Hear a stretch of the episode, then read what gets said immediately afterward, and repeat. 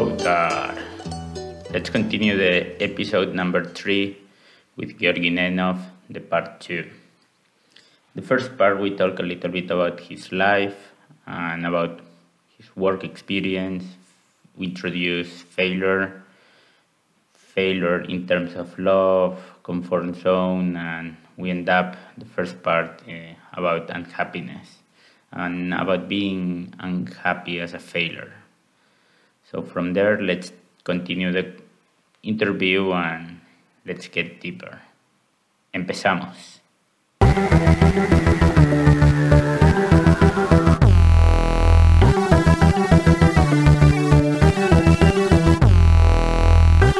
Bienvenidos a The Value of Failure con Carlos Salomón.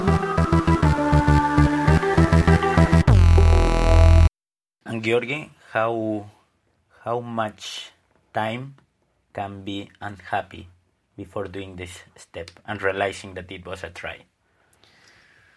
Uh, there's no there's no formula for it. Uh, it's um, I, I I can go back in high school, for example, when you're like yeah meeting girls in like high school parties, and then you kiss in the evening, and you're like you wake up in the morning, it's like this is the dumbest idea ever. Uh, this is not the person that I really want to spend time with. I cannot talk to this person. We cannot communicate. We're from different planets. So you like pick up the phone or meet someone and say, "Listen, I, I don't think this will work out. I don't feel happy." Or like this can happen in in relationships too. It's it happened to me. I mean, this is how life is. You you look for things that you want to have in your life. And when you realize there are things that you don't want to have in your life, um, you can say, "Okay, I I don't I don't like this. I don't feel happy. I feel abused. I feel uh, used of, and so on and so on. Business wise, it's it's the same thing. You don't want the people that you work with uh, to be taking advantage of you, right? Right. So in, in love, what I can sense is that it takes you one day, and in business, how many days for you to get out of this failure? Oh boy, uh, I've had I've had this this decision. Actually, I was leaving. I've left probably my first two jobs because I didn't like them. I mean, I didn't like the boss as well. It, he just he didn't have any values about. Okay, there's an anti-motto that I learned from my first boss. It was no one can grant you and give you what I can promise that I will give you. Which basically means I can promise you anything that you want, but I'm not I'm not I'm not giving it to you. But to make you um, think that I'm going to give it to you, uh, give it to you, so I, I can keep promising it. And I I hate fake promises. This is something that I built my life around. I don't do fake promises. If I if I tell you, okay, we're meeting and recording, we're meeting and recording. If something happens, I'm going to call you and say, listen, um, I I'm sick or something happens, my car broke, something happens, but it's going to be the real reason, because um, I follow this walk the talk thing. Okay. If you say something, you do it. If and in relationships, it works like a charm. You don't promise things that you won't do. You don't tell someone we're going out f- to the restaurant and then pulling back and saying, "Yeah, it was just uh, I wanted. I just told it without thinking that I'm busy." Okay, you're busy, but next time, say, "Okay, my mistake. I really said something that I shouldn't have said. Next time, this won't happen. I won't be telling things that I'm not not planning. Even some people lie, not even planning to do things like these things. And for me, this is a failure. For me, failure, the only failure is like letting others down. Because it's uh, hard to, like, having a.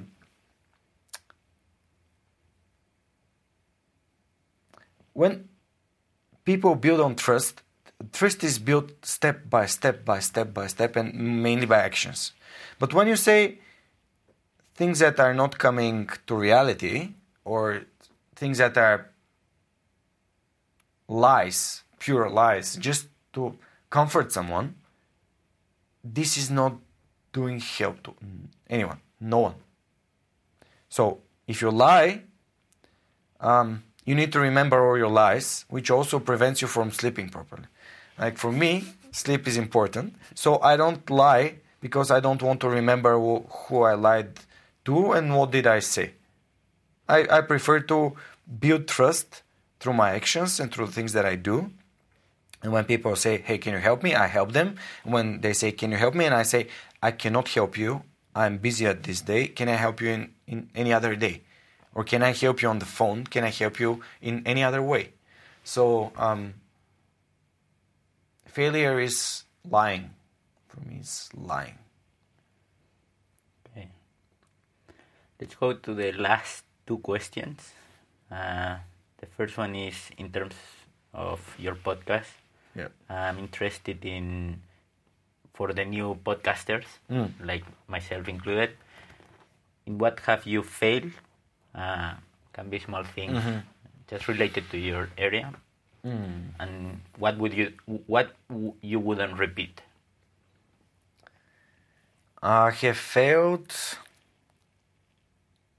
Yeah, probably. I found ways that uh, podcasts shouldn't be um, made. For example, out in the open in a park, for example. I wouldn't be recording anything in the park again unless I have proper microphones. And this takes a lot of effort and an expertise. So, if you don't have the expertise and the experience to say these microphones are going to record everything that happens in the park, barking included, and cars running in the parallel street next to the park, you don't do it. And you don't put it out in the open, the, the recorder, because it picks up the, the wind. And the absolute failure for any podcaster is a listener to stop listening because the sound quality is poor. This is the probably the worst thing that you can do is to record something that is unlistenable. Because the human brain possesses this um, adaptivity in it, but it goes to a certain point. Let's say that adaptivity also has a comfort zone and the comfort zone is when the two voices are equal or even. But if we start clapping or making some other funny sounds while we're talking the brain will be overwhelmed with trying to understand what's going on. And if i constantly change the pitch of my voice the tone of my voice and be loud and silent and loud and silent and keep changing all the time. It it will your brain will be i cannot cope with this anymore. Stop it. Stop it. I don't want to listen to it.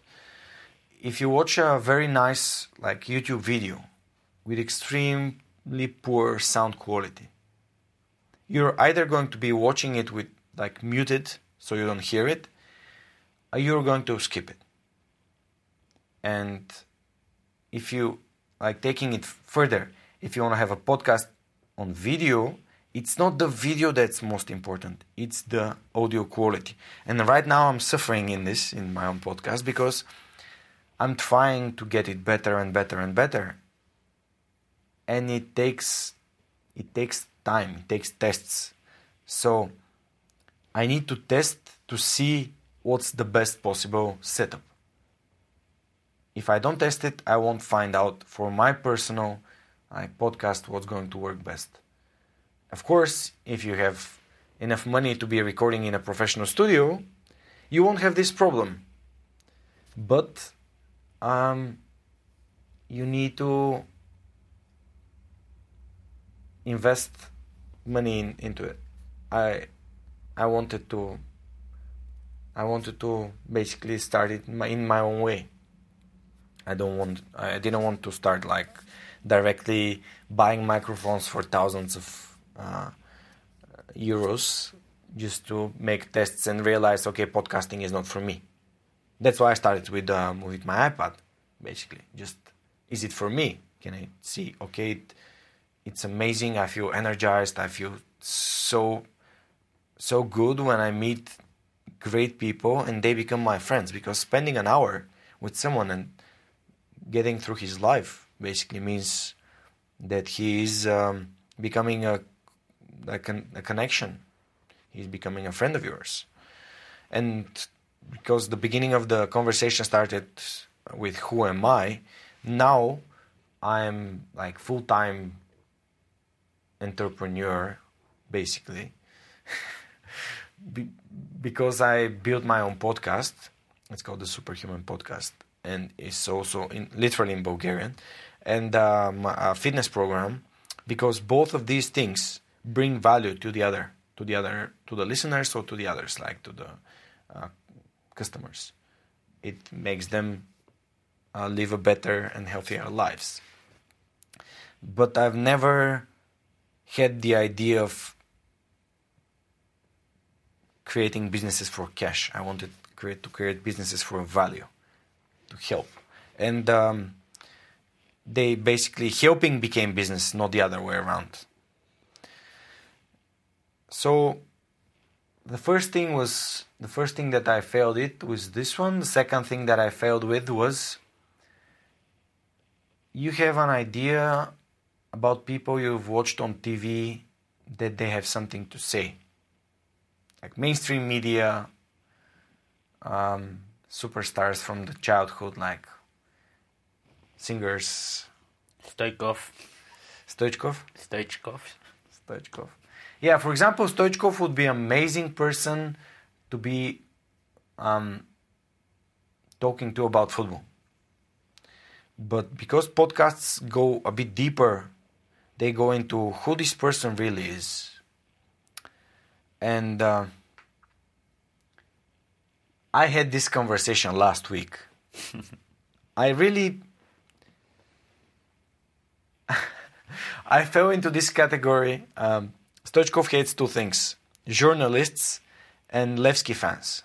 I used to be a Levski fan. This is like CSK and Levski are like the, the opposite fractions in Bulgaria. It's like Barcelona and Real Madrid, but from the same city. So more of like Barcelona and Espanyol. Uh, and uh, I'm not a journalist, but probably in his mind I would be considered as one. And I wanted to I want to ask him questions about what made him be so persistent and so uh, like strong in his will to be playing in the best club in the world because I'm a Barcelona fan. And for me, it's uh, Barcelona equals football. Like, I don't know if you if you're supporting Barcelona, but this is for me. It's uh, it's the it's the it's the thing that I imagine when thinking about like playing real football, not winning like trophies only, but like where the football is a religion, like Brazil. And um, when people do it because they like it. Like I do the podcast because I like doing it, not because I'm going to become a millionaire from it. Who knows? Because some of the like Maradona was born in the slums, and not only Maradona was born in the slums. A lot of like Brazilian football players that became top tier football players have started playing football because they like doing it, and they've never stopped because they just like doing it. And we never heard about someone, uh, even Kaká, who is like uh, from a very rich family, he loves playing football. And there, there's not a single person that started playing football because he's going to become rich from it. It's a wrong motivation. It's ex- extremely wrong motivation. So if you want to do a podcast, a failure would be to start doing it because it's uh, it's going to bring you money or it's going to make you like famous. I don't want to be famous. I just want to help others, and uh, it, it, it keeps going. I mean, every episode, every episode comes and goes. And I had a, a singer that came on my podcast. I was I thought that he would have something to say, but because I didn't do a proper due diligence on the person himself, he was not listening to my questions and he was I, I, I kind of felt disappointed from this conversation. So it taught me that I needed to be a look into the person's current state and not idolize him in the way he was before. Especially in this high life world where people on the surface are kind and nice and when you talk to them they're like totally on the flip side. They just change they have different personalities depending on who are they talking to. And for me this huge um, conflict with my values that i'm the person that talks to you now carlos. I'm the same person that talks to my girlfriend the same person on my podcast. And um, uh, like we were talking in the, uh, the pre-talk about before the interview it's just it's just me. I don't change and that's that's why the people keep coming to the podcast and they come because they know who I am, they know that what my values are, and therefore um, they they build a bond with me with, without even knowing me personally. They just know me because they listen to me every every week, and I'm talking like ten percent of the conversation. Every now and then I say, okay, yeah, I, I had the similar experience. I went through this and this, or I read this book and I like it. But I talk about the things that are valuable for me and important for me. And that's why I build bonds with my listeners. And they know that I won't be taking them to places when, like, where, where they, they, they do not approve what I'm saying. And I don't want them to think that I'm like uh, uh, always right it's just my perspective. It's just my point of view. I like I consider people like good and bad people, like good intentions, bad intentions. I don't like separate them in based on race, religion, or anything else. It's it's people choices. It's it's their life, their choices. So, I I really believe I prefer to tell you this. Uh, still life that uh, people will be surprised um, how y- you take life and with your perspective. You know, for from my background, mm. it's really interesting, like um, your way up of approaching life. Let's say it's self-thought. It's I just real. No one took me by the hand and said, "Listen, this is how you treat people. This is how you treat ladies, and uh, this is how you build relationships. This is how you build friendships." My my mother came at some point. I was in fifth grade, fourth grade. Said, "I'm amazed how you develop to build great friendships with your like with the guys that you meet." I was able to talk to people on the on the bus. Like never met them before, never met them after and now I meet a like a, a very successful CEO or a, a, guy building a cause in, cause in Bulgaria or business in the States but Bulgarian or Dr. David Rybak, who is like a psychologist American, or Gabriel, who is the um, black belt in Brazilian Jiu Jitsu. I meet them and I'm nice to them and I'm interested in them. And when we talk after this, we we bond, we became friends. It's just people like authentic people to talk to. So it's and, and, and everything that I've learned is because I was trying to play with the others, trying to adapt to their environment, their game, or um, in the relationships, trying to to talk and communicate with my girlfriends. When it worked, it worked. When it didn't work, I just say, okay, this is not for me. I'm not feeling happy. So I suppose that we need to split up. And there we go. And I was sincere.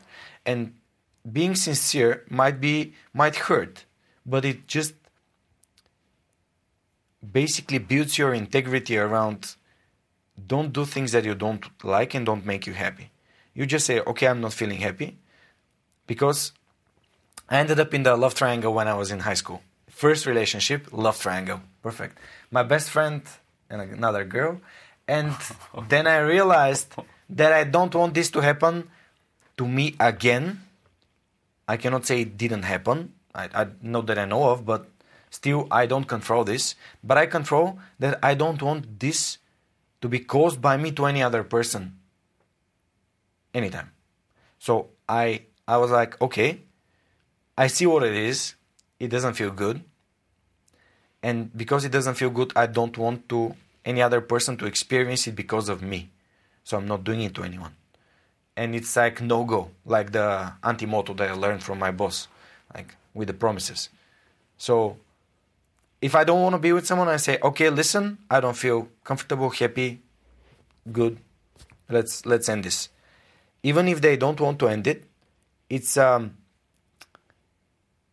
you, you cannot make others change their mind if they don't want to change their mind. I mean, it's.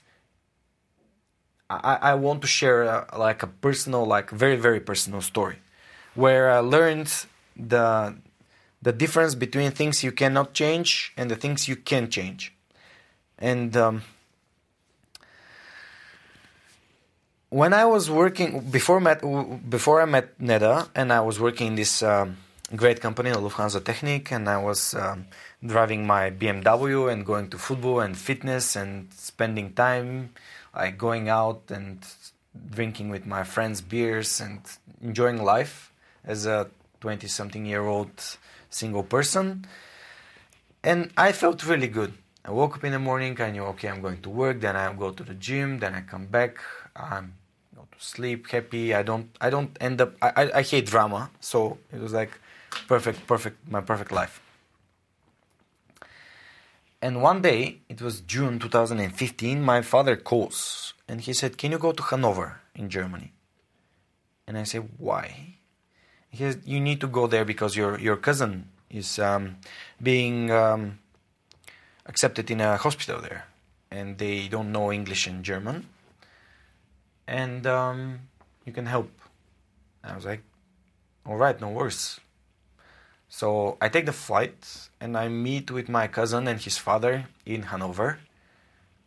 And on the way there, basically, like a couple of days before that, I real uh, understand that my cousin has a cancer. He's eight years older than me, like something like that, less than ten years older than me. Uh, and the last time I've met him, I met him on his wedding, which was 2008. So, like for seven years, I haven't met him. Seven, eight years.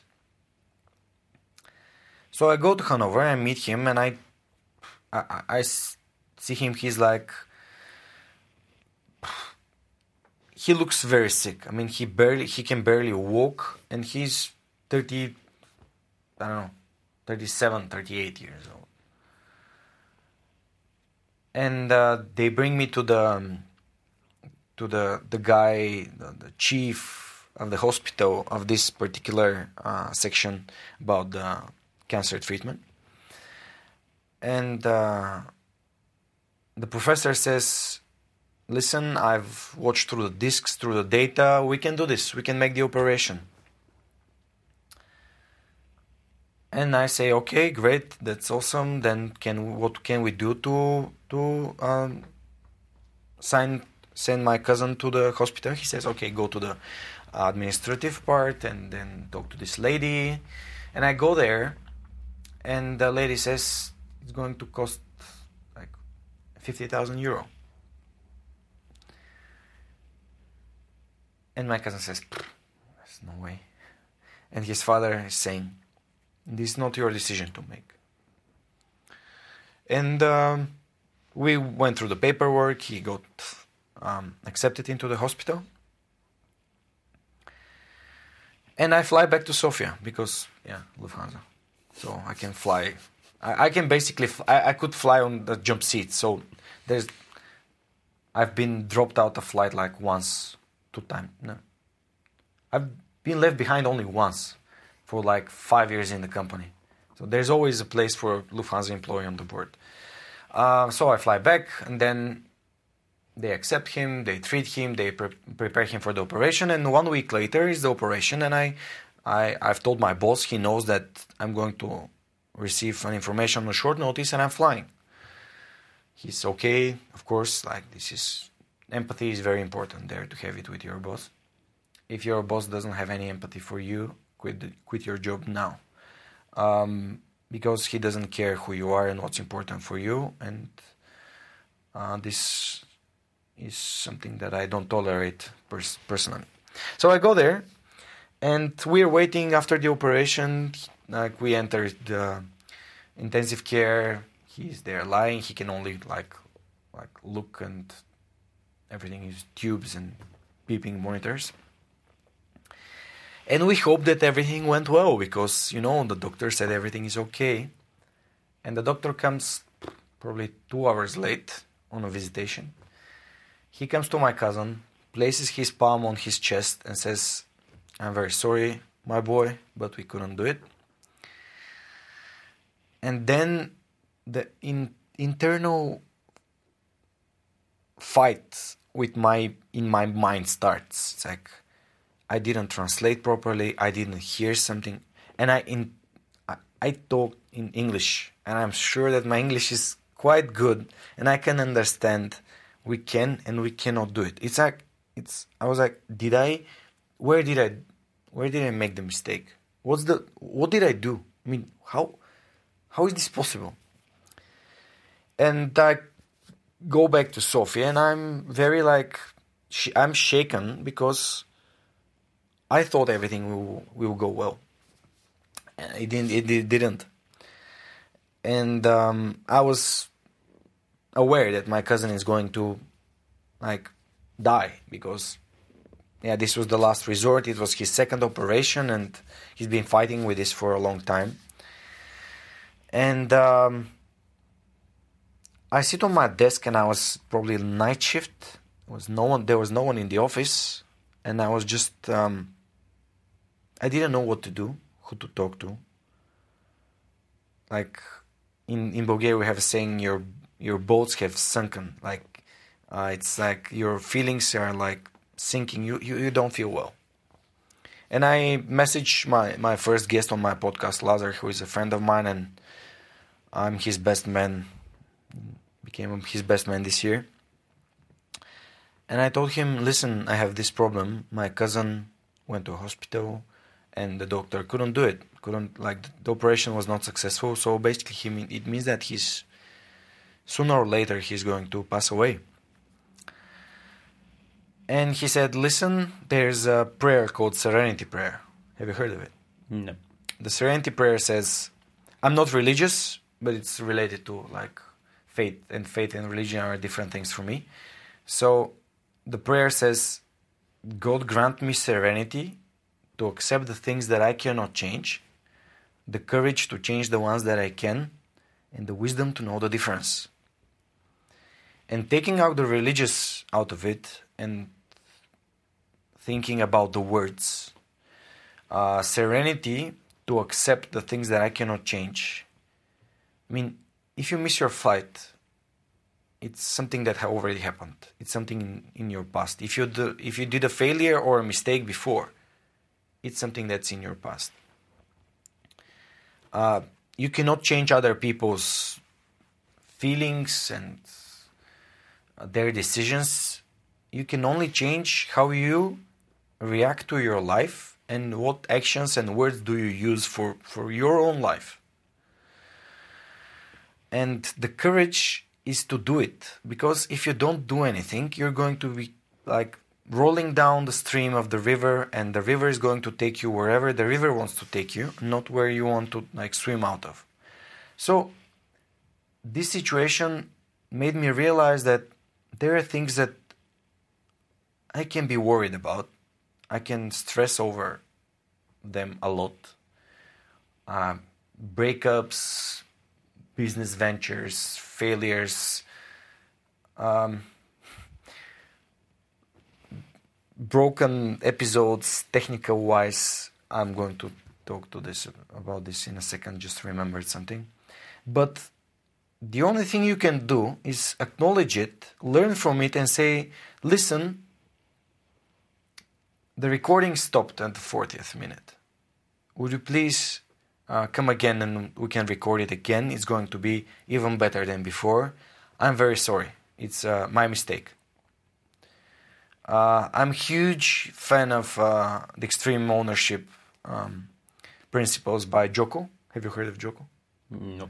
He's a former Navy SEAL, and he has his own podcast called Jocko's Podcast, of course. And he has a couple of books. First one is called Extreme Ownership. It's about owning everything, owning your world. So,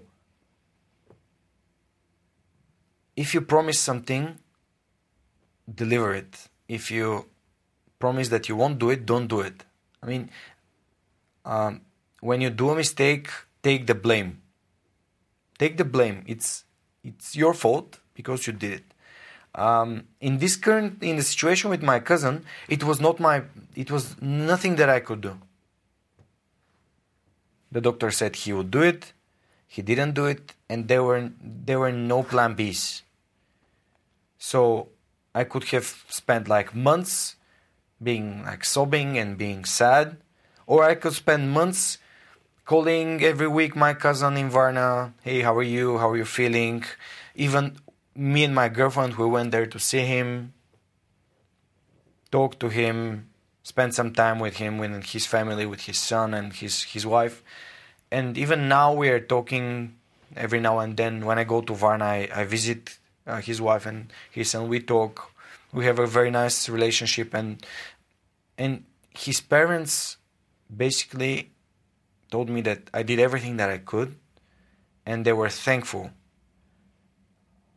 But inside, I could have like um, killed myself with all these questions. Where did I? Where did I make a mistake? I didn't. It's just something that I couldn't change. I did everything that was um, possible for me. I went there, got him inside. He did the operation. This was the last last way, and this is how life works. You did everything that you could. There was a failure. It didn't. It didn't end up in the way that you wanted it to. Then you say, okay, what can I learn from it to make it better next time? Like how to own this problem, not say the guests. It is the guest's problem because he was high on like marijuana or something. like next time, if you want to to to make sure, ask him not to smoke pot, or ask him to put in his calendar that this date is about recording. It's or if you want a sign like a place that's silent, look for a way to have it in advance, not meeting the guest somewhere and then where to go to record. It, it's um, it's something that you're prepared. I, I was expecting that you don't have a place to record right now, but I, it was okay for me to, to to find it. But you asked for it. You said, "Hey, would you would you have a place where we can record?" Of course. But um, the thing is that you you were proactive and looking for, for, for solutions. We could have found another way. We could have recorded at my home and everywhere, but like the failure would have been not not messaging me and saying, "Hey, Georgi, I want to like have you on my podcast." Uh, the failure would have been not trying. Is the only the only way to fail is to not do anything, just to keep um, following the flow of your life without making any um, intentional action to change it. If you don't like it, you can change it. If you don't like it because you're overweight or obese, you can change it by like limiting your calorie intake or putting sport. Or if you don't like it because you don't like your job, look for another job. I mean, yeah, right now it's kind of harder than before, but yeah, life has gone through the Second World War, First World, First World War, Second World War, and so on and so on. My last question was, um, what have you learned that books, your parents, Mm. seminars have taught you? But I think the example of your cousin has definitely answered my my question, and and I, I really find it valuable. So I would like to ask you like where we can find find Georgi. Yeah. Uh, You can find it on the, the superhumanpodcast.net. Unfortunately, most of the episodes are in Bulgarian, but there are two in English. Uh, Dr. David Rybak and Gabriel Marangoni. Um, also, you can find it on Instagram, the Superhuman Podcast, Facebook, the Superhuman Podcast, uh, and in the podcast platforms, it's only in Bulgarian name. But if you go to the website, you uh, you have the links there. Uh, unfortunately, I, I was not able to tell you two failures that I did that I remembered, technical wise, about my podcast. The first one is episode six. I left the iPad on a, on a table, and we were on a terrace, and it was sunny. It was spring but sunny, and um, you know when you receive your your phone and your iPad, you, you get a instruction that you don't leave it exposed to sunlight, direct sunlight. yeah. I it, it had a case, so I thought, yeah, it's going to be okay. No, it wasn't okay. It stopped recording uh, in the middle of like an hour and a half conversation. So we had to re-record it. And the second time was we had this Zoom over there that I'm recording with right now, and we were recording two episodes last last Sunday. And on the second episode, on the 40th minute, the SD card ran out of space, and we did not. And my the guy that's helping me, uh, Simeon, he's uh, helping me with the video and the audio recording and the montage, the editing, and everything. He was asking me, "Did you format the card when you put it in the in the Zoom?" I was like, "No." I'm like, "It's like 16 gigs." He was like, "Yeah, but we had uh, like 15 episodes on it." I was like, so yeah, I had to call this guy and tell him, listen, I, I screwed it up. Uh, it's my mistake. Sorry about this. I know your time is valuable, but um, please, I would really want to have you back and we record it again. So uh, make sure that you're prepared. You have enough space on your phone, you have enough space on your camera or whatever you're recording. Uh, make a checklist of the things that you need to do, like uh, have a plan B, have another phone with you, or um, just make sure you are prepared. Like you fall to the level of your preparation. In the podcast, it works. Um, yeah, what I can what I can finalize the conversation with is don't be scared. There's nothing to be scared about. It's like failure is there and it's always been part of our lives. Have you failed in any other endeavor in your life? Is it like have you failed in uh, stop playing football because someone told you to, or like because of injury, or it's life is full of failures, ups and downs. Uh, but the the thing that I want to end up the conversation with is the thing that's written on King Solomon's ring. And there is written, These two shall pass. Everything shall pass. The success will pass, the failures will pass. The thing that's going to keep helping us get better is what, what have we learned from the failures and the successes? What, what actually did happen after we did something in the right or the wrong way? The options are we blamed ourselves, or we praised ourselves, or we sat down and said, Why did this work? Why did this work so well? What happened to make it work so well? The guest shared the podcast. The guest was very authentic. He, he, he spoke on a lot of like personal stories, examples, great content, etc. Or what went wrong? not why, but what. Like, what are the steps that really went wrong? How can I improve it for the next time that I'm recording? When you record outside and there's shitty recording as a file, you just say, okay, next time I'm not recording outside. It's quite obvious. But sometimes we just don't learn the lessons, and the lessons are hard when you failed and even harder when you have succeeded because you don't look for them. You're like you assume that success belongs to you. Success does not belong to you. Your effort makes it worth it. Your effort makes the success. The time that you spend solving mathematical problems leads you to the success that you have. Not the other way around. Don't assume that you, it belongs to you. Yeah, it's easier for some people, harder for others. It's easier for someone that's um, blind to be drawing paintings, but it might not limit him. I mean, he can find a way to do it. Uh, there are so many examples examples of amazing people that have went through the these limitations and did amazing stuff. You can do it too.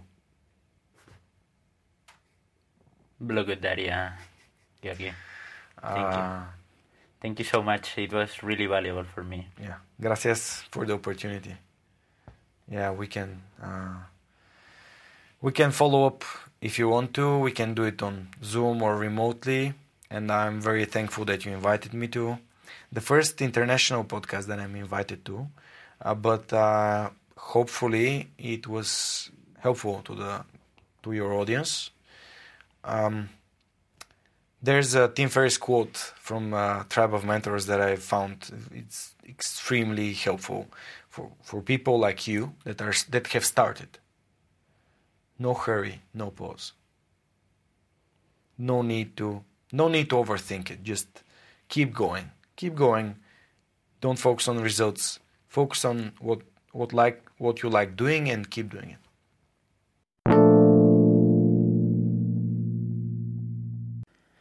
And that was the interview as a wrap up from Georgi.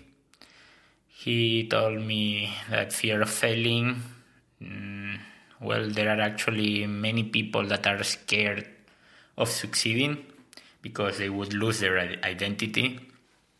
Failure as not trying, failure as, as lying because of all the work that involves would be too tiring failure as looking the wrong interest. Example that he gave us it was become a football player to be rich and not for your passion of playing football. Failure, uh, as I say, as not trying, you know, just going with the flow. And something that I would like to really highlight is all around what he says that things that you can change and things that you cannot change the serenity to accept the ones that you cannot change and the courage to change the ones you can and the wisdom to difference them if you don't do it then you then the river will take you wherever it wants and not where you want to go you know and when you do something wrong he he he told me that you have to acknowledge you have to learn from it own the problem and not blame the others. Make sure that you you do this process. So that was it, guys. Uh, thank you so much for being there, and see you in the next episode.